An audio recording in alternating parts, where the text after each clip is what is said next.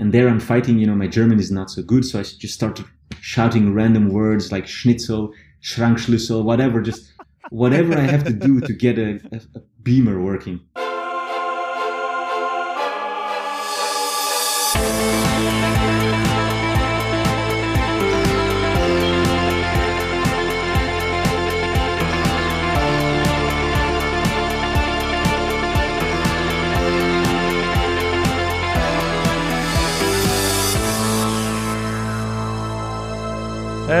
Hello and welcome to another episode of the Game Dev Podcast. And as you hear, we speak in English, and this means we have our special guest Daniel again. Good evening, guys. Whoop whoop. and Marcel is here as well. Hey. Hola, hola, Marcel. And I'm Simon. I actually invited Bao as well. and He's gonna like maybe pop in unannounced. I apologize. Oh, okay. This will be an adventure, like it was with the Digital Art Conference, because this podcast, like you maybe already read in the title of the of the audio file or in the podcatcher, it's about the Digital Art Conference. Uh, how do you say this? It's um Po- Postmortem. Postmortem. yeah post mortem. Because this conference was happening, and now we came together to talk about it again. Exactly. I, I think there's actually one thing I did plan to do. So I wanted to start off with a couple of thankses and special thankses. Go on, man. All right. Yeah, there's uh, many, th- there are a lot of thanks have to be given. I have to thank uh, all the volunteers, uh, including Django, Christina, Maria. These guys saved my ass many times during the conference. Uh, they knew they don't need any guidance. They knew exactly what to do, when to do it. So that, that really helped a lot. Thank you guys. Especially I had some legendary volunteers. They were amazing. Just proactive, always asking what, what to do, what next to do, or when to do it. So amazing. Thank you guys. Uh, of course, again, Daniel Lieske, uh, and Keman, they were great help, great source of advice, uh, as well as, uh, Johannes and Simon. They also gave me some really good advice early on and later on. So they all made the event way better. And of course, all the speakers, thanks for trusting me, for coming and uh, having a good time without knowing what to expect. Like, for example, uh, I was talking to Bao recently, uh, and Chris after, uh, the day after the conference, we were having some drinks at my place. And Chris was like, yeah, I, I just heard it was a, it was a conference and it's in a hostel. And that's all. So, and he just this, on, on this note, he just decided to come and see whatever, what happens, happens. So I'm glad it took a chance. Um, I'm glad it worked out as it, uh, as it did because it was a, gr- a lot of fun. Ah, and of course, one last thing, uh, Mitch, or is also known as the Mantissa. Uh, this guy really, uh, without him, there wouldn't be a, such a boom of opener. The video he made, uh, uh, I didn't ask for it. It was a surprise. And I really, uh, you're a legend. It really made, uh, the event way better. The only thing that made me sad was that I realized that I got outclassed in design by him. So right now I'm using his style for the, for the conference everywhere. Yeah, it looks so good, man. I, I, I remember I was sitting next to you and was like, "Wow, that looks really good." Uh, Is it was it done in Houdini or something? Blender. Blend. And you said like, "No, it's made in Blender." And I was like, "Wow, that's cool." Uh, and then uh, just now, j- five minutes ago, I showed it to a Blender pro I know, Lino. Hey, I know you listen to this podcast. Greetings goes to you. and and he's like, "Wow, that looks very professional." so it's it's it looks really good. Um, to all the listeners, uh, watch it. We will link it. Uh, um, and on the, on the website of the uh, podcast. But for all of those who who didn't uh, listen to the to the first episode, just a short uh, summary. So back then there was this conference thingy. It was called a Digital Art Conference, and it was created by people from the Digital Art Forum, where Daniel Lieske is basically the creator or the founder of the forum. And uh, for some reason, for I don't know, too busy or something, the organizer organizers of this event couldn't do it. And then Daniel come in and said, I want to recreate something like that. So, and uh, the, this is where the Digital Art Conference 2017 was born from. Yeah, and this is what we are talking about now. And if you, dear listener, don't know what I what we are talking about, uh, you can listen to I think it was episode 14 or something from this podcast. Episode 12. I still remember. episode oh thanks man episode 12 uh, where we talk about this and uh, yeah it um yeah it was a really cool episode uh, did i describe that correctly did i summarize that correctly daniel Yeah, that's. Uh, I mean, uh, I I think I don't think we should re revisit the whole story. Uh, if if people are interested, you can just go to the 12 podcast and listen to how how I, how I got inspired and and how I was how I was thinking then. Although I have to quick note that back then I really didn't know what the fuck I was doing seriously. So uh, a lot of things that were said or ideas didn't didn't end or, or were let's say refined or transformed or changed in the end. So just a, just a small side note. So uh, how may, maybe every one of us, maybe starting with Marcel or me, uh, can can give a short uh, impression, like okay, how how was the impression of the event? Um, Yeah, sure. Um, I uh, basically had no expectations at all because I had no idea what exactly it's going to turn into. Like probably nobody else had, but I thought it was an amazing event uh, because it was very unconventional. Uh, it was nothing like all of the other conferences I've uh, been to. You were basically surrounded by like-minded people.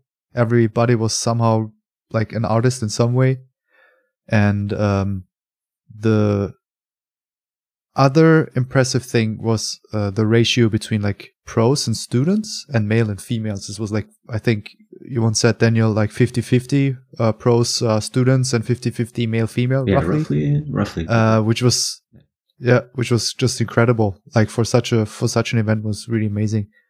Um, and the atmosphere was great. Everybody that I met was like awesome. All of the speakers. I mean, we, we can talk about like the, the pre-party, like day minus one, basically. Just amazing people that I met there. Uh, and, uh, I'm really looking forward to kind of meet, uh, meeting them again, uh, in the future, hopefully at one point because uh, there was just like a, a great a, a great like bonding event uh, and like the atmosphere was just amazing the talks were great as well obviously the ones i th- there was always like two talks at the same time happening and uh, so i missed 50% basically but those ones that i've seen were like uh, top notch quality like it's equal to what you basically can see at gdcs and stuff like that So I, I wouldn't worry too much about the other half. Uh, I they're all recorded. Actually, uh, I have to disappoint you, Marcel. Your recording was lost. we, we forgot. I'm Yeah. sorry, we forgot to press the record I was button. the f- I was the first speaker. I was the first speaker, and I, I was the guinea pig. You know, uh, st- everything that can go wrong went wrong. Oh uh, yeah, my yeah, talk. that's true. Yeah, we, ju- we just yeah we for- first of all we forgot to press the button. Second of all, we we didn't realize the camera Yeah. only records for 20 minutes and then stops. I have no idea why. So yeah, a few few mistakes were made with the recording the first day. So uh, your talk is with the memories of those who were there. That's also romantic, no? Yeah, yeah. I I don't really mind that to be honest. It's, uh, it was uh, it was fun to have that talk, and people seem to like it. So uh, if you want to know what I was talking about, you have to talk to them, ask them. Yeah, my uh, f- uh, unfortunately I couldn't couldn't take too much away from the event because uh, due some circumstances I, I had to uh, come later on Friday. Uh, the event was starting on Friday and was ending on Sunday, and uh, I only had a little time on on Saturday, unfortunately. But when I when I came Friday evening, late in the evening, it was super cool. You come there and it's there's music everyone is pretty chilled good and it was a lounge atmosphere basically like everyone was sitting there. You could see a lot of uh, or, or other drawing pads where the people were just going creative. It was really nice atmosphere. And i was like I, I enjoyed it for five minutes. Then i said okay where's daniel? I need room. I need time. I need to prepare my talk Oh god. because and I mean this this this might sound uh, like I, I was lazy before, but I uh, uh, invested already a lot of time into my talk, but still it wasn't enough. And then I needed to do some last tweaks. It was really oh man. And then I was sitting basically like until midnight or something. yeah, until midnight in the in the top room all alone, and I came like two or three times. I said, "God, man, come down, you know, have a drink, party." And you're like, "No, no, no, I want this to be good. I want no, I want this to be perfect." You said, I was so looking forward to meeting Simon that night, but he, I just saw him like running around in the stairwell for, for like a millisecond. I was like go, running up and down, and then he was gone. I like, ah. Yeah, and then I was and, sleeping, yeah. and then I was uh, waking up, doing the talk, uh, enjoying one hour of the event or something, and then I had to go to the train again. so, but what I saw was really good. Um, and I hope uh, if if there's another another event like this, I can enjoy it more, and then then uh, I don't know, keep my schedule clear from other from other uh, circumstances and events. Yeah, next time, or if it happens next time, you should just clear it out and just come over the whole time. It was I had a good time. I mean, my impression is is quite different than most people. Uh, according to feedback, I, I looked extremely stressed people thought I would die. But yeah, there was my my impression is a bit different because I was in the backstage handling all the difficulties, doing everything I could do to keep the show running. Because the most important thing was to keep the show running without any hiccups. Uh, but in the end, uh, I survived and everything. Or, or let's just say that what I didn't mention in the previous podcast is that from the start, I had a I had a very uh, very specific vision of how I wanted people to feel at the event. And I didn't talk about this because most people will, will have no idea what I'm talking about. But um, I have been to um, uh, a lot of dance festivals, uh, uh, Brazilian dance festivals, other dance, anyways, and and uh, these events, what the people who were at at the conference this year the way they felt and the way the event went and what happened, you know, this combination of during the day workshops in the evening, like a lounge, chill out atmosphere, people talking each other, helping each other, speakers were approachable all the time. This, this inspiration didn't come from uh, a, a, an art or a tech conference. This, this came from these dancing festivals I went to. And it's the exact same atmosphere where you go there, uh, there's a bunch of people who who are professional, semi-professionals, beginners. You have uh, teachers who are kind of famous in, or, or dance teachers in their own world. And they're just sitting there giving workshops during the day. You can talk to them, drink with them. In the evening, they just party and they dance with you. So this, this, the mood I already, I, the mood I was aiming for, uh, I already knew from the beginning what I wanted. And I, I was really happy that it turned out exactly as I hoped it would be. And it was basically these dance events, but then instead of filled with dancers, it's just filled with artists. And we were doing the exact same thing, but instead of dancing, we're drawing and drinking. So I'm, I'm really happy that I took a risk and it turned out the, the way I planned it to, minus the technical difficulty, of course. I really like that you planned it with with um, a definition of a feeling. That's uh, something I I heard about like game design some days ago in a podcast where they said you should define what the player should feel when he plays the game. And from that you can start and developing some i don't know game mechanics or something. And i, I really like that you yeah that this was the vision. And i think you you um, accomplished it. I mean at least from the 10 minutes i i saw the event it was exactly that. It was super chill super cool music uh, also the light. I mean, you did you did crazy stuff, right? Okay, just just to describe this to the people, you would have two floors. In uh, in the lower floor there was a little room, and then there was in the upper floor a, a really big room with with a stage and all that stuff and, and cinema seats and, and cinema seats and, and, and, it was really comfortable maybe we can uh, show some photos here while we are talking on your on your um, device on your uh, podcatchers uh, but but for example, on these tables, there were these triangles, these glowing triangles and stuff like that. So you you got really creative with your decoration, right? Okay, this is this is okay. This um, is a specific story, and first of all, uh, there has to be uh, special thanks has to be given. A huge thanks has to be given to Christina. She was the the girl at the reception, also one of the models. Um, she she did all this work, and it was a lot of work, and I really thank you so much. Uh, and uh, of course, and Maria also helped her, the other receptionist and model.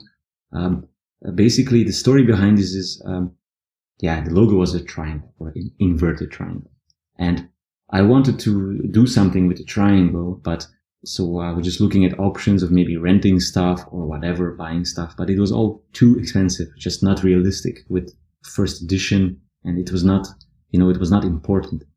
But then uh, uh, one day uh, Christina messaged me said like, "Hey, I saw this uh, YouTube tutorial, and what what this guy did was he took three glue sticks and he just poked a hole in it, and just put uh, LED lights in them and connected it with the battery. And you know, it just you know, and you tape them together and you have a triangle. I was like, hey, this looks really cool. So, so in with uh, glue sticks, you mean like the sticks from a hot Yes. glue gun, Yeah, like the, sticks. the those those yeah, plastic bars. Exactly. Okay. mhm. So it looked really amazing. So I said, okay. She said, yeah, I can do this for you. It's no problem. Okay.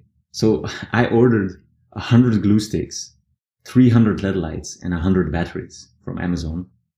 Uh, and then they arrived and then we made one. Uh, and it was a bit more work than expected and a little bit dangerous work, but, and then uh, one, one triangle can stay on for like four days. We tried it out. So in the end, what, what Christina Maria did, they, they prepared all the, all the sticks uh, the night or the two nights before, and then on Friday they spent like I think a really long time just taping everything together because yeah they were motivated and yeah it's like these little details that make it cool, and uh, I'm really grateful for them from doing this because I, I wouldn't have the time or the creativity to make up this stuff. So, but a lot of people gave me compliments on this the triangle like oh such a nice detail, uh, and and this is like this is like I said when you. there was a whole feeling in my mind how I want people to feel, and these little details were. I was looking for some solution or some something like this because I knew it would accomplish the feeling I would want to give in the people, or in the evening at least. Yeah, Mm. it was really cool. Uh, one detail I really liked as well was I came there and then I saw on the on the wall there was the Game Dev Podcast logo. And this was super cool. We cra- we we shot an, an selfie from the three of us, right? So um, you you mentioned that you uh, you had a model there. So you are talking about live drawing models, right? Ah, yeah, you missed it. It's a shame. I m- totally missed it, man. That's super sad. So how was it? Have you seen the videos online? No, no, nothing. Uh, I didn't see any. They're they're on Facebook. Yeah, you should like the page and you will get the updates.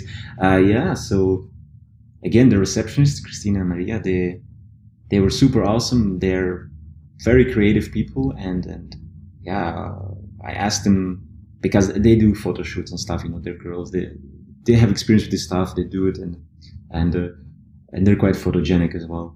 So I just asked them like, can you like come up with some kind of concept, uh, you know, to to for the live model? And then with with the help of another volunteer and my colleague, Chris Kay, he's an amazing guy. I have to thank him as well. They came up with this whole cool concept in the middle of the room. You can see it in the pictures where they just stacked some palette together on some beer beer kiste and you know uh, with a cool light and then the girls they dressed up nicely in in a, one in a red dress the other in a blue dress and and, and they made like these uh, led light earrings in the color and everything it was amazing so thank you guys Oh, sounds nice. Sad that I missed it, man. Uh, but um, all, all these volunteers, where did you where did you get them from? Well, first of all, let's say uh, the Chris Kay, my colleague, uh, he he just he, he's a designer at uh, the company I work with. He just said, "Oh, this sounds cool. Can I just come on Friday and see if it's nice? If it's nice, you know, I'll stay." So this guy shows up on Friday and he's like, "Oh my god, I just saw this guy and uh, about the was it something about textures?" And he's like, "I, I can never look at the floor a normal way again because everywhere I see textures now." So he completely loved it and he just decided to stay. So I just gave him a volunteer shirt. Said, "Okay, you're now a volunteer," and the guy just ran with it. Uh, the other volunteers was a bit more um, structured. I just put out a call uh, online on Facebook and the website, and I just got some applications from people Uh, okay. really cool people. Uh, one, uh, Lydia from Spain, she was amazing. Uh, was also from Berlin, one, I believe, or Marburg, I forgot. And, uh, from Darmstadt. Cologne. That was like from Cologne. I think there was somebody yeah, from the game lab. Yeah, yeah, yeah, as well. So it was, I, I got really lucky with the volunteers because they were all super nice, super proactive. And yeah, and, and they were all related to the game industry as well in some way or interested. So yeah, I just put out a call and I got some answers and uh, we, we, I did a Skype interview, short call to see, you know, what's their experience, what's my expectation, you know. It's a little bit difficult, of course. They had a lot of questions about organization, about structure, about everything that goes around. And I, I had no clear answers because I, I didn't even know what to expect yet. But it turned out really well because, like I said, they were, they were extremely proactive and experienced. So uh, I quickly realized on Friday after meeting that like I can count on these people, and that really that really uh, lowered my stress levels. Oh, that's nice. What I loved, what you did was like the the the night before. Oh, the night before the convention started, because that felt to me like exactly the right thing to do. Um, to hang out like uh, for a couple of hours, uh, have dinner and beer in a bar, uh, get to know each other, and uh, you basically booked a table at this place in Sachsenhausen in Frankfurt, like Depot, and uh, I came like uh, an hour late. You were fashionably late. Because I had to. It was fashionable. Uh, I had to. Yeah, I mean, I was still one of the early ones. um, but uh, when I came, there was like uh, you and uh, like three or four other people sitting there, and I I didn't even meet you in person yet. So uh, everybody that I met there was like first contact, pretty much, uh, like physically, yeah. and uh, it was great. Like all of those people that I met that night, most of them were speakers. Uh, a couple of them were just like normal guests. They were just amazing guys, I, and uh, uh, we, we spent. I, I, think I went to bed at two or something, which was probably a little bit of a mistake because I was, was super tired in the morning, mistake. and I thought I will never make it through the day. Yeah. Uh, I mean, we can go to the details later. But uh, when I came in on Friday, uh, it was not morning anymore. I think uh, 11 or 12. I already knew everybody. So it was like you just hang out with your friends, you know, it was amazing. And uh, there was not that awkward feeling of getting to know each other while you have to prepare your talk and you have to kind of like, who the hell is that guy? And, yeah. you know, uh, all of that was already kind of done and familiar faces all over the place. And it immediately turned into like a, a very enjoyable and relaxed event where yeah you were just surrounded by people that you know already yeah it's like a, it felt like like i wanted to create like a safe atmosphere or like a temporary safe haven for artists in some way i want this is what i mean i have to admit i also got lucky with the, the, the realities i live in frankfurt so i do it in frankfurt but the location is amazing i mean this you, I spoke to Daniel Lieske and he said that he didn't leave the building for three days. He said he, he walked in at Friday morning and he left on Sunday evening for the first time out the building. And he said he, he didn't even think about mm. one second about, you know, the outside world. He was just cons- completely consumed, which is one of the things I was aiming for with, or when I, when I got the location, when I saw it, I, this was one of the things I was aiming for. But yeah, also one of the things I, I wanted to do originally was to get all the speakers or as many speakers as possible here in Frankfurt on Thursday. But given the, given the fact that it's a first event and it's, it's not really the most essential part. So I decided not to do it because of financial reasons. And, and uh, I think it was a wise decision. But uh, some speakers live here, like you, Marcel and Michel. And, and some speakers had to come earlier because they come from far away, like uh, Miguel from uh, Malmo.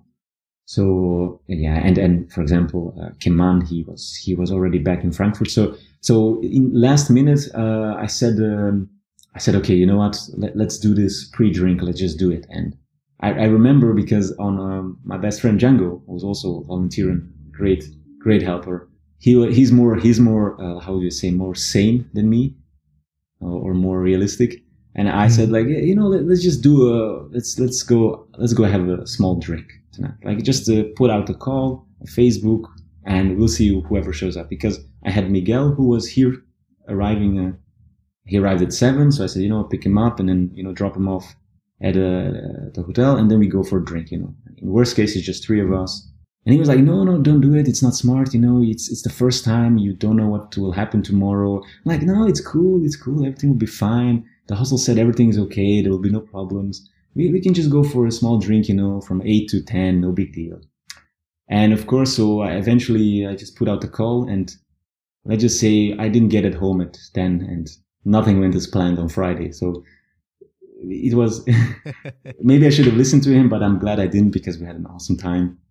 Uh, and a lot more people showed yeah, up. It was totally, it was worth, totally it. worth it. It was totally worth it. And, you still wanted to party after two, but I, I, at one point I said, okay, we gotta we gotta cut this off because otherwise, I mean, I mean, everyone party wanted machine, to party. Marcel. I mean, everybody wanted to party, and Marcel was like, yeah, let's go, let's go, one more, one more. I'm like, mm, okay, now I really have to bring back the you know the guests or the speakers to their hotel. Yeah, that was that was very very good from you. You're a bad influence, man. You, you even had like people sleeping over your place, right? So you probably didn't get a lot of You- sleep, uh, right?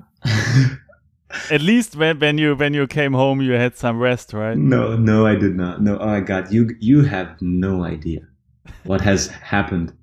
I heard something talking about a mattress or something like that. Can you say something about that stuff? Oh Jesus! Okay, you know, let- let's let's quickly rewind. So the Thursday evening happened, right? It's all cool. Uh, we had a great, we had a, we had a, we had drinks at the depot. It was amazing. Some participants came. You know, I met Marcel for the first time. He's way taller than he sounds. Unbelievable. So, uh, what does that mean? and and I mean, it means that he can consume a lot more beer than me. That's what it means. So, and he does it well. So we had a great time, and then uh, we got kicked out of the depot at, at one point, closing time, and then uh, of course we had the idea, let's go for kebabs. So we went for some kebabs, and then people want to drink. So, but then I said at two, okay, we have to be responsible. So I, I brought everyone home, and a couple of artists um, are going to stay at my place. Keman, uh, Mias, and uh, Artur really chill people. But what happened? So they went to pick up their stuff from the car while I went to drop off some speakers at the hotel, and then we will meet back at my place, you know, in front of my door in Sachsenhausen. But then what happens is, you know, I'm already back in my place, and I'm just looking out the window on the fifth floor, looking down, and I see, I see like three shadows down the street with a huge mattress walking across the street. I'm like, okay, that must be them. Why are they carrying a mattress? It Oh makes no God. sense. So, okay, I, I, I thought like, okay, maybe they brought a mattress in their car. I've, I've seen this happen before with friends who go to festivals, whatever. So I go down there, you know, to help them with the mattress. So we bring it up. It's me, Keman, Mias, Artur, and Django all at my place. And I so ask like, I ask, I ask like, so guys, uh, why did you bring a mattress? Where did you get it from? And Mias is like, yeah, we found it on the street, bro. And, and, and, and Mias is What? Like, yeah, Mias. Okay, Mias. Uh, Mias is a really cool guy. I love him, but but he, he's like a he's like a one man show, twenty four seven. And so he was he was fucking with me all night, you know, saying like funny stuff, like you know. So I didn't take him seriously. I said, yeah, right. I said, yeah, right. So what happens? So we just I, I said you didn't really need to bring a mattress because I already prepared stuff. You know, you can sleep. it. No problem. So they all sleep here. Next morning, I'm like, you know, we'll wake up. Talk. So really, guys, why did you bring the mattress? Where is it from? Because it smells a little bit. No, we really we found it on the street, like you know, one block away from you. It's like, no, you are you joking? They were like, seriously. So so what happened? That's awesome. So I should not be saying this on, on, on a podcast, but when we had to, we had to, let's just say, remove the mattress from the house at some point, logistically speaking. And so Keman helped me with this, uh, because of course, you know, who knows what the hell, where the hell the thing was, and what was living in there? And what was living in there. the thing is, I've seen multiple mattresses on the street. I've seen a bunch of them, and not a single, not a single mattress that I saw lying on the street looked like something I wanted to sleep on. Seriously, What, what- what's up with Frankfurt? Can you explain this to me, please? What's up with Frankfurt and mattresses? They're all over the place. Uh, anyway, so this is only one of few stories that have happened, and and uh, when you mentioned, okay, so we I had a few speakers here. Uh, it was really cool. Um, on Friday, uh, you said, ah, you came home back. So this is not true, man. So what happened? Uh, on fr- so on Friday, I was quite tired. Of course, we slept a few hours and then worked the whole day, make sure everything was going right. A lot of technical issues that had to be solved. So me, Keman, Django were all really, Chris K as well. He was also there from early morning. All really tired. We're all like literally saying like, Jesus Christ, we just want to get home. We just want to sleep. So we're walking back to my place. So me, Chris K, Django and Keman. So we walk into my place. We walk up the stairs and we're walking up the stairs and like, damn, seems like one of my neighbors is having a party. Jesus, you know, some loud music. So we'll keep walking up, keep walking up. We get to my door. It's like, sounds like the music might be coming from my place. So we open the door and there's a goddamn house party at my place. Like 20, 30 people smoking beer everywhere, drunk people. And we were like, what the hell? How is this possible? oh, your flatmate. so yeah, what party. happened? My flatmate had a birthday the day before, and he, or no, on the day itself, and he decided to throw a party. So I have a video of this. I will put it online. So Keman's looking at me like, oh crap, and, and Django is also like not happy. I'm also like, no way, this is not possible. This is just not happening. So we walk up to the room where Keman is supposed to sleep and Chris, um, and it's, I, I have a video of it and it's full of people smoking, partying, music. Just we're like, okay, no sleep for you this night. This is not going. no, no, sleep for us. So and and I have a video of Keman and Keman's like, oh, happy birthday, Florian, really great, and you can just see the disappointment on his face, like, oh, I'm not getting any sleep tonight. So eh, so in the end, I, I sent Keman and Chris back. Uh, I had some extra rooms, which thank God I prepared for. So I sent them back to the hostel so they could sleep. But me and Django, we the party went until two. Then the neighbors came; they were pissed. Then everybody had to leave. then there was some other noise. So eventually, I think I fell asleep at three or four in the morning, and I was back at the conference like at eight. So that was really tough. Oh my goodness, that was really tough. So, so there, there was a lot of partying. There was a lot of partying. Not only not only for you, right? And my talk was on Saturday, uh, the first one, like at ten and it was kind of depressing at, at the beginning because nobody was there, right? So um, I was there. Yeah, okay, you were. yeah, but, um. but and and the funny thing is like there was a other talk parallel, right? And it was something about 2D. Uh, I don't know um, what it was exactly. Uh, and for for some reason, I don't remember exactly. We changed rooms because for some technical stuff. So I was in the room, but on the uh, on the program there was the other room assigned, right? So I was standing there and there were people coming into the room looking around, seeing because I started my talk already. Uh, I, I, mean, I started the presentation, so the beamer would show the um, uh, the title page where where you would read something with VFX, and then people were looking at it and said, "Oh, it's the wrong room," and then would turn around and go again, right? And I was waiting there with myself basically, and at the beginning, I, I'm so sorry. I know yeah, you know the the reason is um yeah I switched room technical reasons not so important but I I was like also there at ten and I was like oh damn there's nobody here I, I felt so bad like no no what's happening but uh, I was like no way no way I can't let this happen you know like this this speaker came all the way from Berlin prepared everything and I know it's going to be good but what actually happened uh, like I said we had a party the night before and I know some people have continued partying. You know, it's, it's most people are staying at the hostel. People go out. So what happened is, you know, half an hour later, when I, when I came back, eventually it was quite full. So it was like a normal yeah, exactly. Yeah, we we decided to lay, uh, to wait a little bit, and then it, it filled up a bit more. But uh, just to be sure, I introduced my my talk with, "Okay, guys, if you want to see the 2D talk, then you are in the wrong room."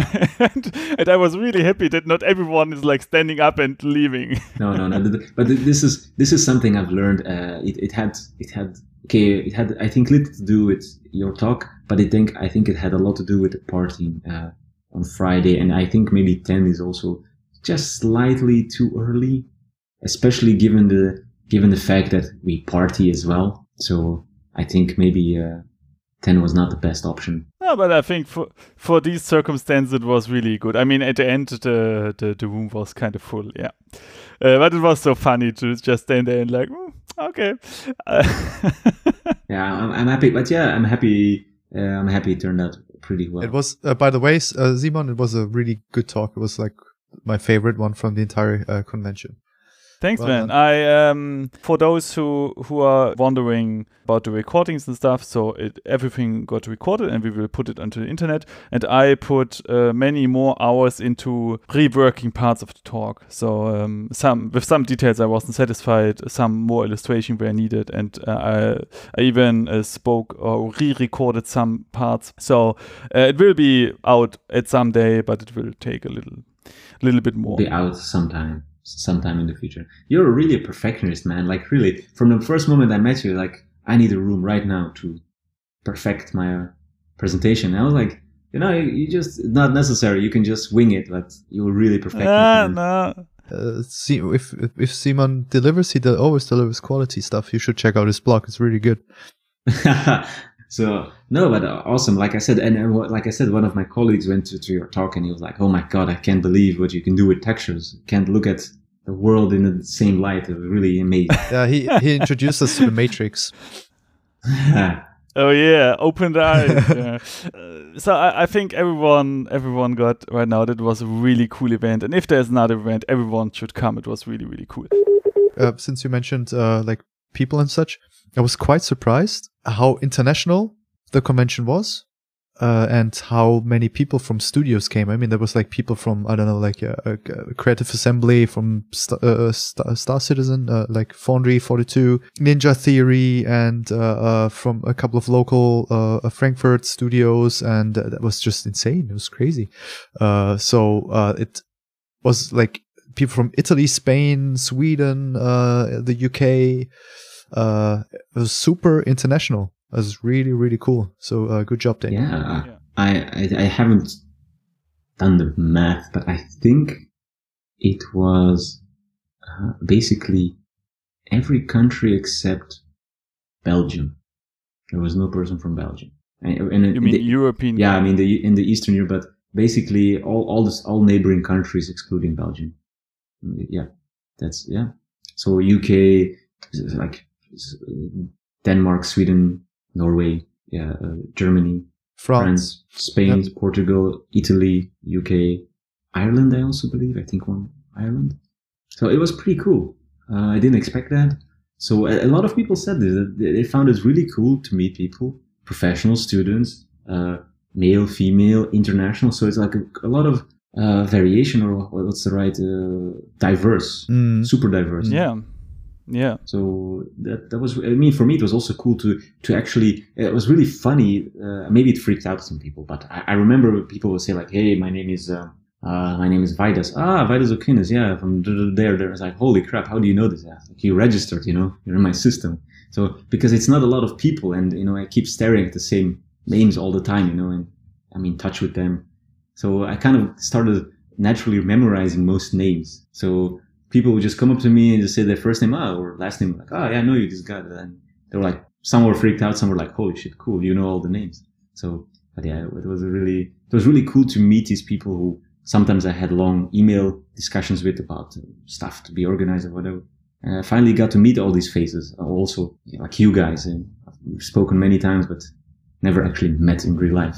So that, that was really amazing so um, do you have some war stories you want to tell about stuff what went wrong? You know usually these postmortems go like what went good? We i think we covered that now. And what went wrong uh, is is most times the really interesting stuff right? To if someone out there wants to to organize an event like that as well to what uh, to have an eye on. Well i i think the first mistake was to decide to organize a conference so that's that's so if if you okay. if you're at that if you're at that crossroads, just turn back. So um, I think I think the the most horrible thing was arriving on Friday morning, two hours too late because I went out drinking with the guys, and I arrive in the big room and I notice there's this like small shitty beamer middle of the room projecting like 800 by 600 resolution. I'm thinking that's odd why is there a 800 by 600 VGA beamer in the room? Like we don't need it. It's you know we the, we have the, the, the big beamer you know in the in the ceiling. It's like a huge you know full HD beamer. That's but strange. it had a so, Windows 95 label on it.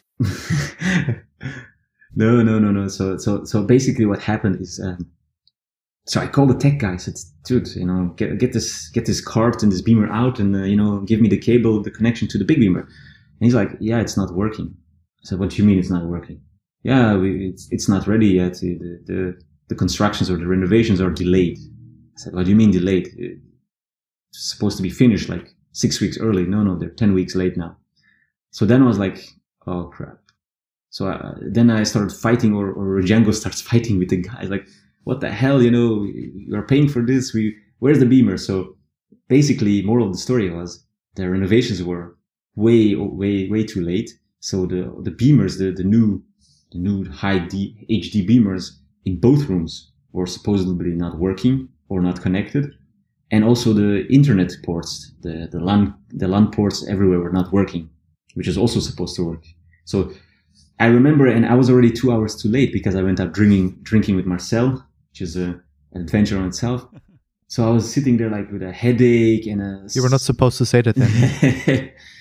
he will get fired. We'll both lose our jobs after this.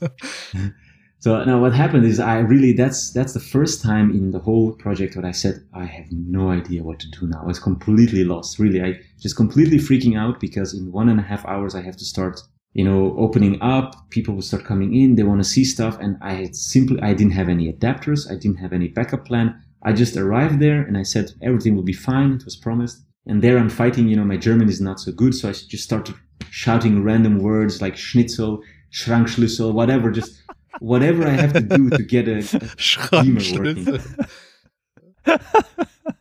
Kartoffel. Kartoffel, just oh. just shouting random stuff at the guy, and Django doesn't even speak German, so he, he starts like tries speaking German, and he's like a Dutch guy living in the UK for five years, and he's never spoken German in his life, so he starts starts like, and my German is not good, but he's just like just random stuff is coming out of him, and this guy's like, I don't understand what you guys are saying, but then by by by chance I look at his name tag and I see you know, the, the guys in the hostel, they have name tags with their name and what languages they speak. And one of the flags was the flag of Croatia. I happen to be from Croatia, so I can speak oh. Croatian. So, so, you know, so I just started talking Croatian to this guy, like, hey, what's going on? What is this? So eventually we, we finally can communicate with each other. And he was a really nice guy. Uh, his name is Darko. He's one of the tech guys. It was really helpful. It's not his fault that the renovations are too late. Anyway, so Thank God they got a new Beamer, which was 1280 by 700 or 720, acceptable. Uh, and, you know, helped me with other stuff.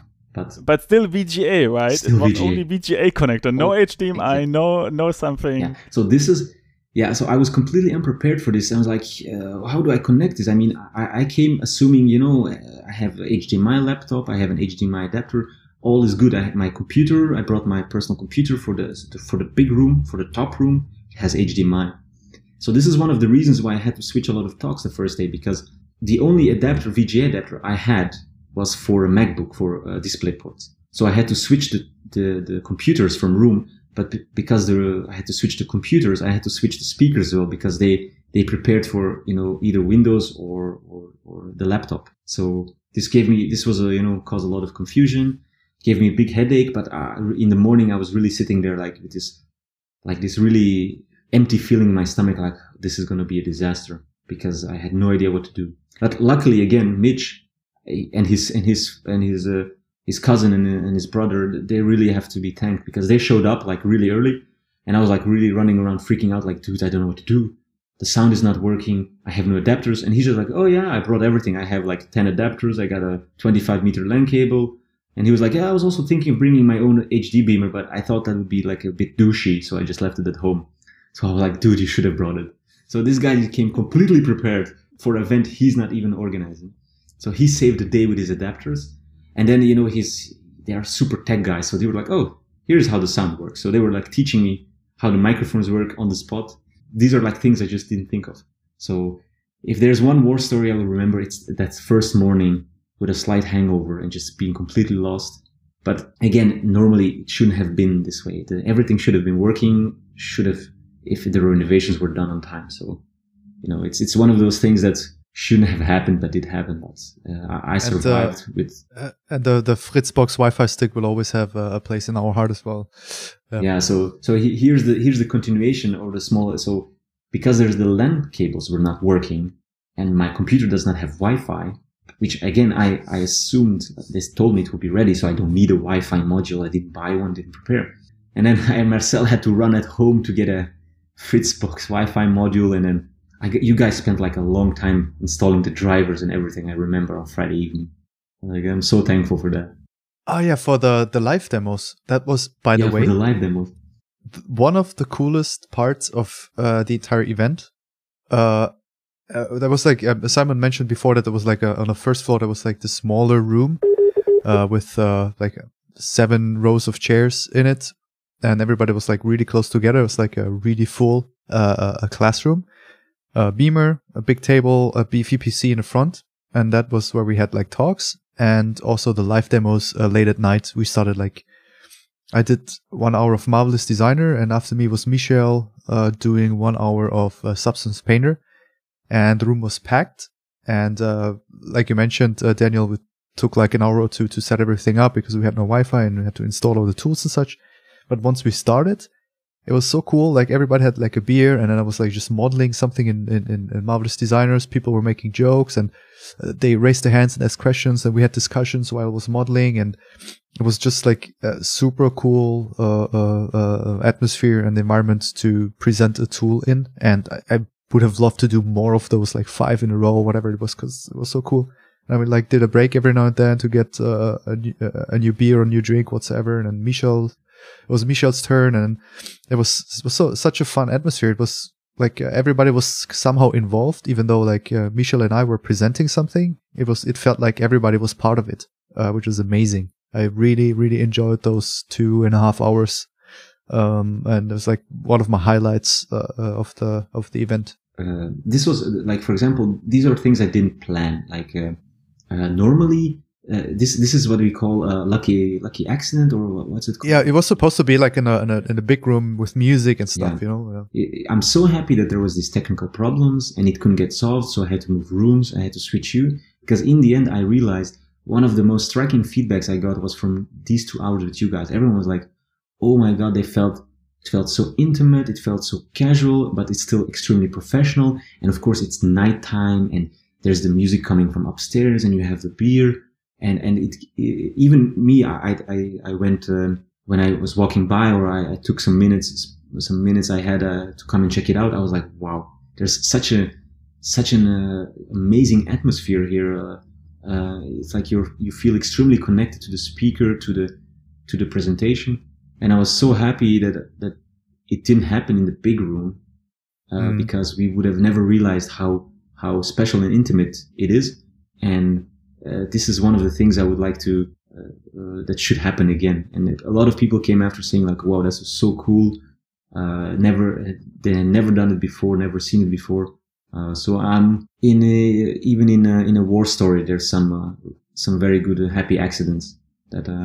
Uh, uh, yeah, that was that great. that was so great. Um, no, I mean, many of the major inven- inventions of mankind are like created by happy accidents, right? So I think that um, that does not have to be something bad, right? Yeah. Um, but it's so funny. Uh, I, I I have to get back to the VGA story again because um, it's uh, it's just so funny. You go into the room, you see that the beamer is on.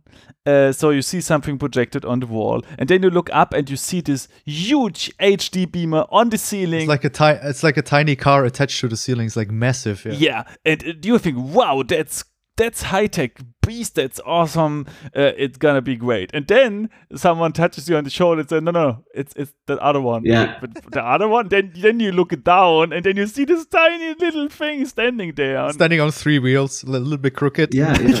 The, like like the, the, the, jesus christ you have no idea how how lost i felt. Because uh, you come in and, and you see this this little cart with a beamer on and you're thinking like oh you know it must have been from a presentation yesterday you know from from another group. And you know and, and the guy comes in and and django is like well, what is this thing doing here in the middle of the room? Let's uh, let's get it out of here you know we need to put in the chairs. And then the guy's like no no no no no that's your beamer. Like, that's the beamer. Like, what? what? But so the point is, um, like we said, it only has a VGA connector, right? And luckily, my gaming laptop, I have a gaming laptop, it's like 10 kilogram, huge thing. And luckily, it has a VGA connector in addition to HDMI and stuff. I don't know why they put it in, but I was really lucky because with that, I just could put uh, on my laptop on the beamer, connected, everyone would would work. But thing is, when you when you saw my my last presentation about the VFX of Rime, uh, you you maybe have noticed that every slide I use have a little um, texture, a little uh, concrete texture in the background just to uh, make it look nice, right? And then on top you see a lot of GIFs or pictures or whatever.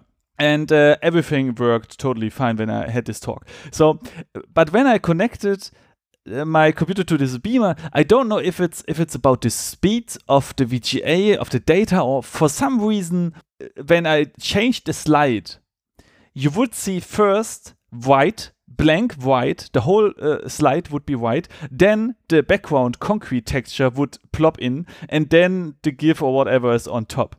And we had to uh, turn down the, the light into the room in, in the room so that everyone could really uh, have a good view on the beamer and, and see everything. Which means that with every slight change, with every change from one slide to another, you would have like the Man in Black thingy, right? Forget everything. You would have a, a slide. what was this? okay and this was crazy so so five minutes or something before i had my talk i i had to remove this background concrete texture from my talk and replace it with a little gray value just to make sure that the people don't get like uh, get their eyes burned out with every change when i change a slide oh, oh man i didn't even notice oh god i'm so sorry and it was uh, th- it was uh, fun as well since you mentioned like the the light. We had to the the room was big and a very modern, freshly renovated, but it was like one window where the blinds were missing. They couldn't be closed. They couldn't yeah. be closed. There were just no there were just no blinds. Every everything was like perfectly working. And I was like having my talk, and the sun was shining. It was like the the thing that happens once every one thousand years. You know, there's like three holes that have to line up with the sun, and then it hits a certain spot, and that certain spot was exactly where my presentation was supposed to be projected on the wall. the sun was like shining through the tiny hole, like where there was like the, the, the, spot without blinds, directly through it onto the wall. And then somebody had to yeah. put up some trash bags or something. yeah, this is this is also one of those things. Like, he, he, of course, we, we were going to put down the blinds, you know, during the day, so you can see the. But again, we had we had to we, we were going to do it anyway, but because we had the shitty beamer, the, the light, the luminosity was not so heavy. So, you know, but one of the blinds was broken also on each side. So th- those, those windows didn't go down. So then we had to get some, uh, I think we used uh, uh, some Tischdecke, let's call it some, you know, um, tablecloths to cover up the windows during the day. So like all these, all these little, like little things, you know, like, uh, of course, uh, I don't blame the guys. Uh, you know, it worked out. I mean, there was your helpers immediately reacted and I put up something like yeah tablecloth or whatever. I thought it was some. some... Yeah, like I said, these these guys are legendary. They just proactive. Didn't even ask them. They just like okay, this is not working. What what can we do to solve it? So uh, you know, it, it really really uh, helped a lot. One thing though that I missed, Daniel, that you have to give an update on because I I had some like uh, family duties and I couldn't stay until the very, very, very end. Um, so I was like, after the portfolio review on Sunday, I had to leave. So I didn't, uh, get who was winning, uh, the competition and how the entire like prize ceremony whatsoever kind of, uh, uh, uh, went. Could you give us some, some like insights on that one? Well, the prize ceremony was very casual. Uh-huh. Since it was a very casual atmosphere, although in my mind I, I wanted to do it a bit more more official and more like really out there. But in the end, in I, kind of in the moment, I decided to do it a little bit more casual because it was a casual atmosphere. But uh, what happened is um, we we had entry hand-ins, you know, people via USB stick or or via Wi-Fi or whatever possible. And uh, so I took a look at the artworks, and um, it was actually me. And uh, this is a, I have to thank Simon, no, Simon Kopp, because he also gave some really good feedback on or really changed my way of thinking on some on some on some entries. And so we just kind of uh, talked together, me and him, and we just uh, decided on the spot. And then uh, I just did an, uh, a small announcement on. I showed the, the three entries, which were the top entries, and then I went from three to two to one. And the the winner is you can see it on the Facebook page. The, I uploaded the winners.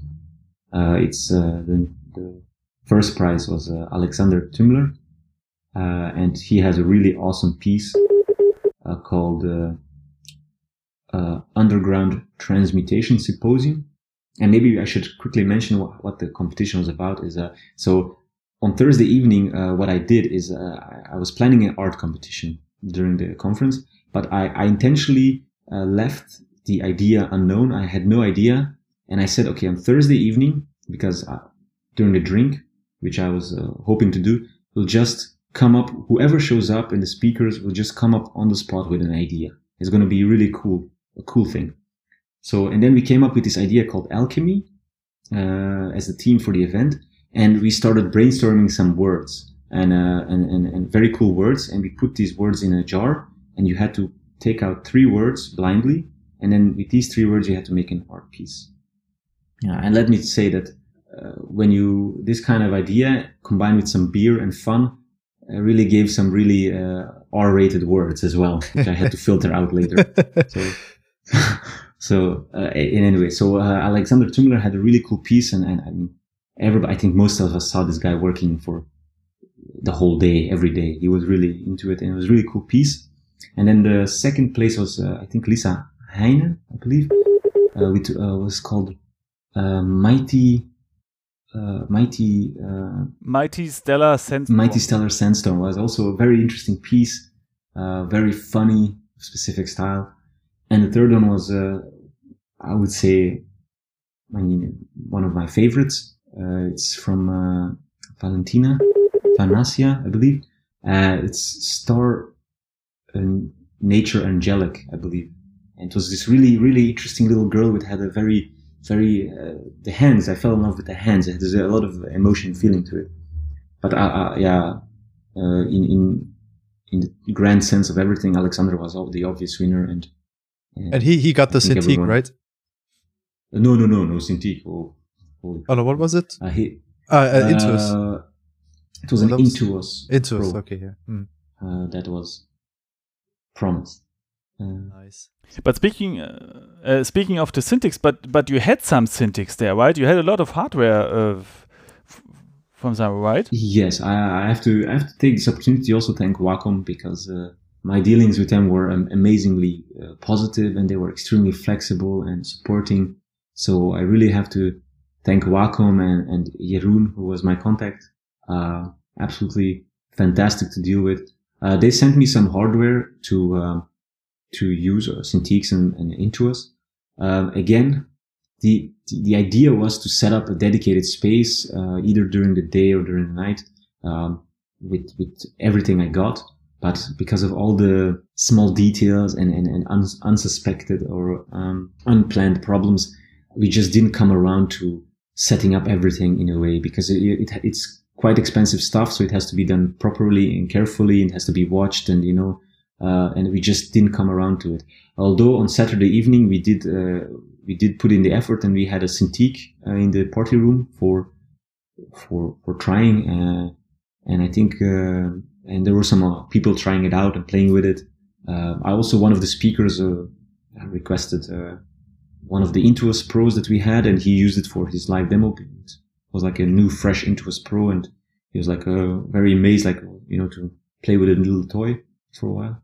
But the, the planning, uh, the idea was to have, the original idea was to really have like a, a give a lot of people the opportunity to try it out and sit behind it. But, uh, like I said, for example, um, I had to use my computer for the presentations because the, the, one of the computers that I got sponsored was not working or was not working properly. So I couldn't use that one. So, uh, the idea was to use the sponsored computer for presentations and my computer for hooking up a Cintiq and having a dedicated Cintiq spot. But yeah, it didn't work out that way. So maybe next time. Yeah, you even, you even bought some additional uh, RAM, right? You put it into PC or something, right? Oh, I wish I wish Bao was here. I love that guy. I really Bao. If you're listening, I love him, man. a great time with him.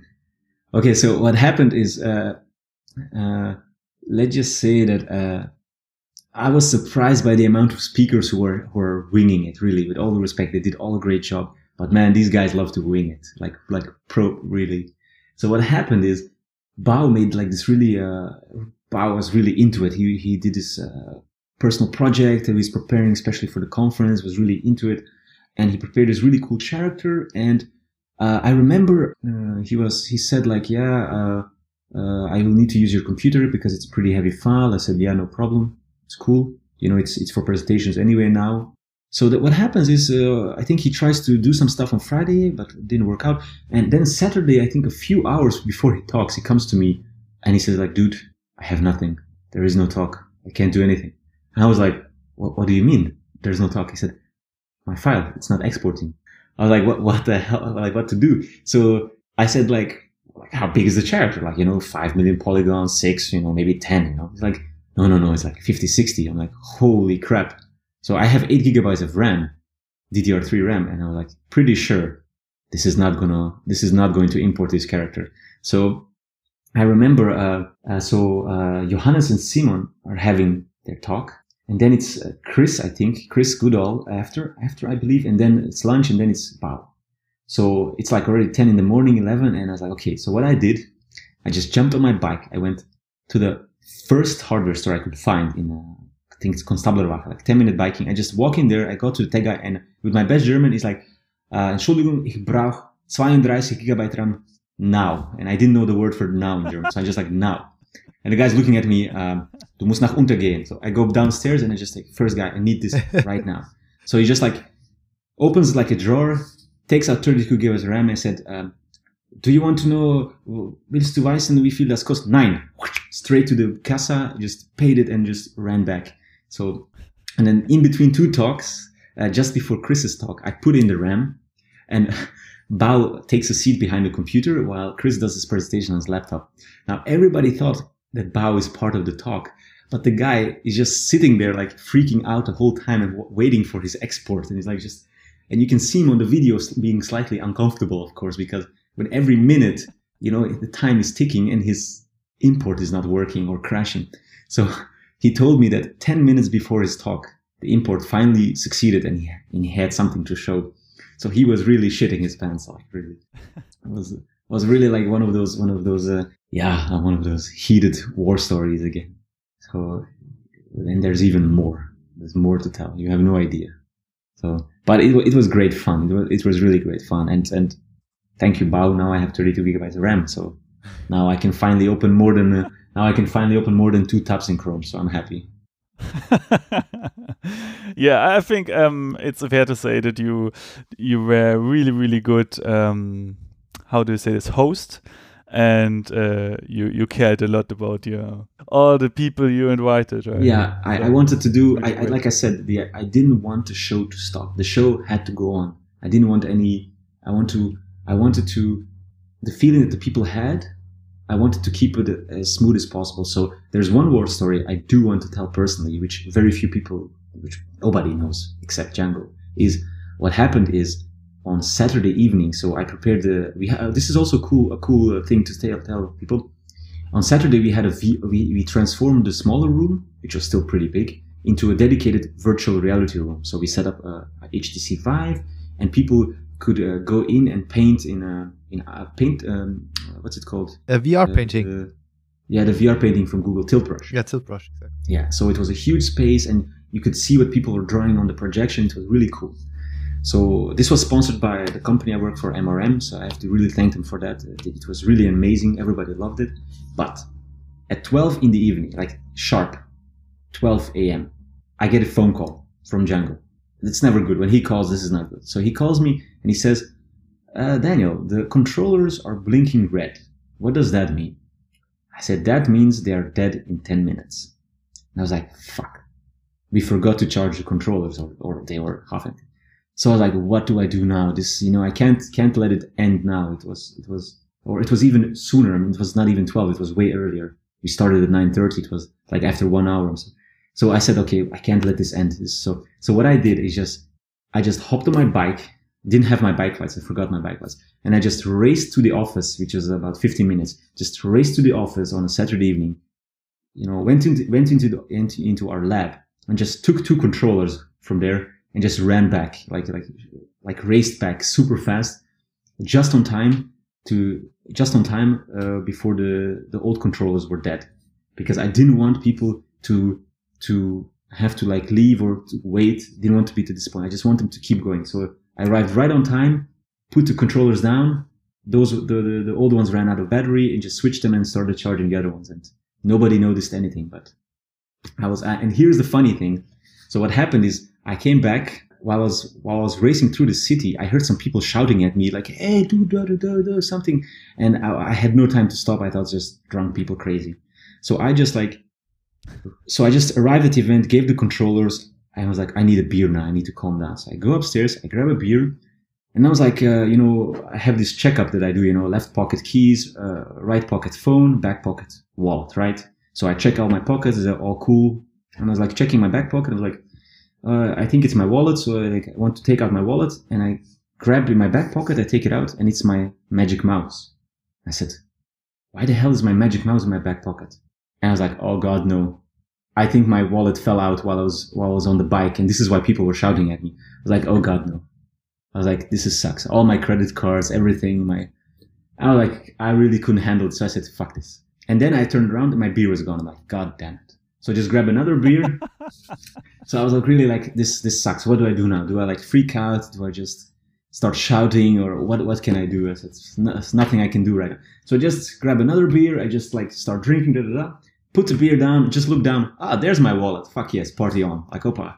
Like really, I have no idea how it ended up on the floor anywhere in the middle of the room but there it was. And I was like, oh so god! Happy. So that you didn't really? actually lose something on the bike. It was just drunk people being drunk. Yeah, I, think I think I don't know. I have no idea how it end end up there on the floor next to the DJ or whatever. I just like just grabbed a beer, just drank like blah, blah, blah, put the beer down, and just like right in front of me on the floor. Ah, there's my. And then you got your uh, beautiful endorphin dose. You know, just like yeah, that was, that was some adrenaline. I think the people they were were trying to offer you a mattress or something.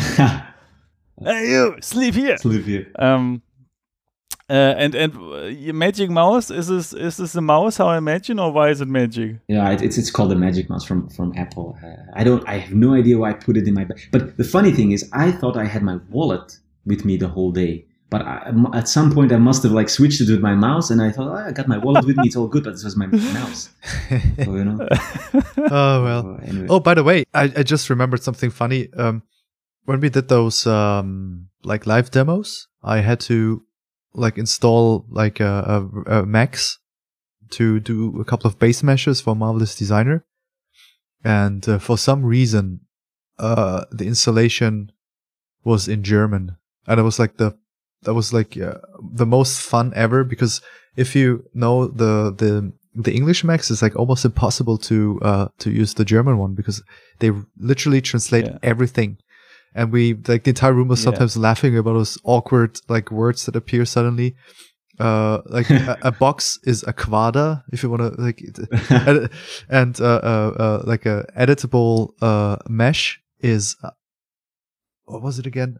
Ein Veränd es ist ein bearbeitbares veränderbares Netz. Netz or something like that. It's like totally ridiculous, yeah. and we were all like, like, really literal. Yeah, seriously, it was like Google Translate all over the place. We had such a good time. Oh god, and uh, Quader even became like uh, one of the secret hashtags that we use if we post something on Twitter that is related to like uh, uh, uh digital art convention. Yeah, uh, uh, Okay, but uh, uh, now, now since since you mentioned it, I prepared something like this uh, for the Game Dev yeah. podcast. Exactly this this issue, uh, and uh, I um, collected some of the of the funniest words from 3D Studio Max. And it's not just the words. The thing is, if you, for example, have in Photoshop the file menu or something, right, the order doesn't change. So even if you don't know the word, you could just, uh, okay, I remember yeah, that button. Yeah. It should be, right? Thing is, the modifier list in 3D Studio Max sorted by name. is uh, sorted by alphabet. So when the names change, the ordering changes, and then you don't find yeah. anything. And uh, what do we have? So we have editable mesh. This is the bearbeitbares Netz. Then I really like fixed window is fest verglast. um, and I'm not even German, actually, and it's funny. But I, I, have to say, I have to say, this is, I think, something from architectural standpoint, and it's really about windows, like like uh, producing windows for houses or something. Oh, uh, but but uh, it's it's just it's just so funny. Then we have um, Snap Override is vorübergehender Objektfang. and uh, Angle Snap is Winkelfang.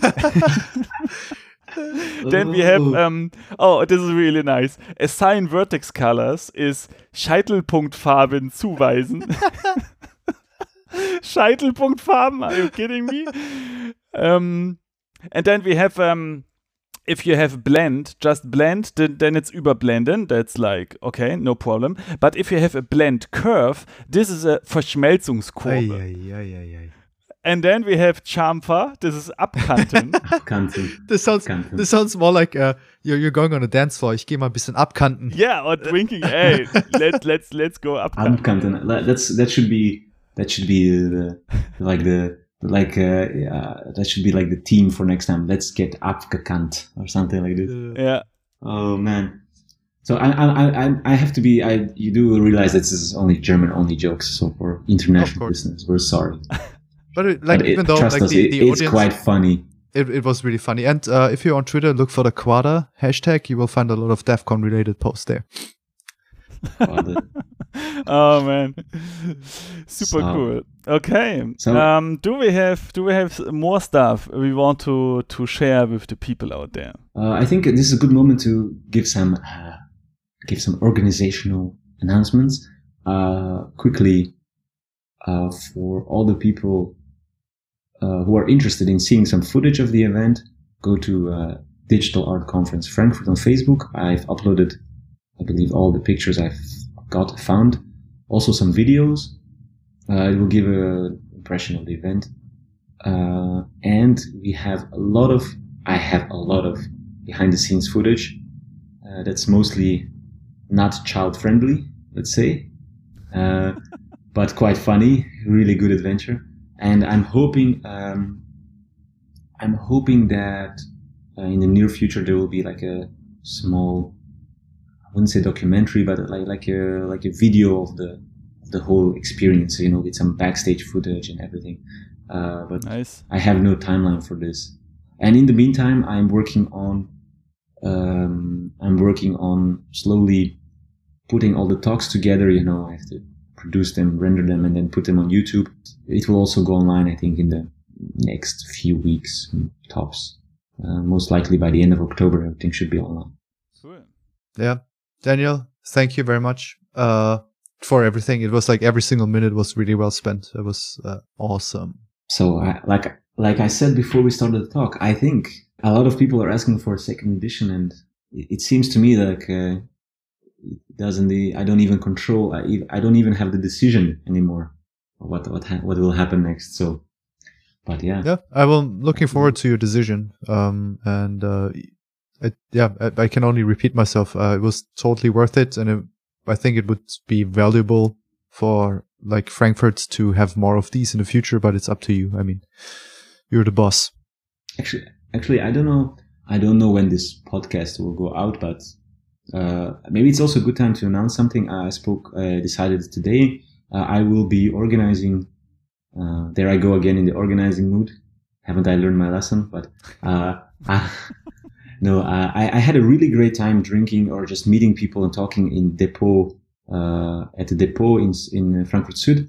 So I've decided to do um, or just you know make like a Facebook event uh, open invitation for people who are in Frankfurt, just uh, like an after work uh, drink at the Oh, depot that's nice. sometime in October. Cool. And I hope some people that are some local people who were at the conference or people who didn't go to the conference just show up. And it will be just, you know, like after work creative drinks, you know, like, like, like uh, we had Marcel. Yep. But, uh, of course, without the conference. Uh, I don't know about the date, but it will be, uh, most likely in October. So, um, uh, I will put it online on Facebook and just, we can send out invitations and people who are from Frankfurt or nearby can come have a drink. We can talk about all the good memories we had and just meet new people or, and people who weren't there can come and, you know, uh, just uh, have a creative evening talk. And in the worst case, I will be there alone, just sitting, sketching and thinking about the future or life, whatever. Just don't make uh, just just make sure it's not the last week of October. By the way, That- that's my personal interest uh, because it's my birthday weekend, and I, you know, I don't want to. I want to do both. Yeah. Or, may- or maybe we should do both. Just have one long weekend party. Uh, Pre-drinks, after-drinks. And uh, like I always say, and then uh, we machen alles kaputt. Wir machen alles kaputt, genau. okay, with, with these words, I think we can close the episode. Wir machen alles kaputt. uh, thanks for taking the time, and I think it was really, really cool information here. Uh, it was really fun to talk to you. Thanks to you, uh, Marcel, as well. Uh, hashtag Quada. Hashtag Quada, and I would say let's let's see uh, next year, 2018 in Frankfurt, then, right? Oh, you put me in a tight spot. Uh, let's say, let's say I, I'm still, I'm still taking, I'm still resting and recovering. Uh, and when, once I get, uh, once I feel normal again, and everything and the dust has settled, uh, let's see what happens. Okay, let's see what happens. Okay, bye, guys. All right, bye bye. Thanks for inviting. Bye. See you. Thanks, guys.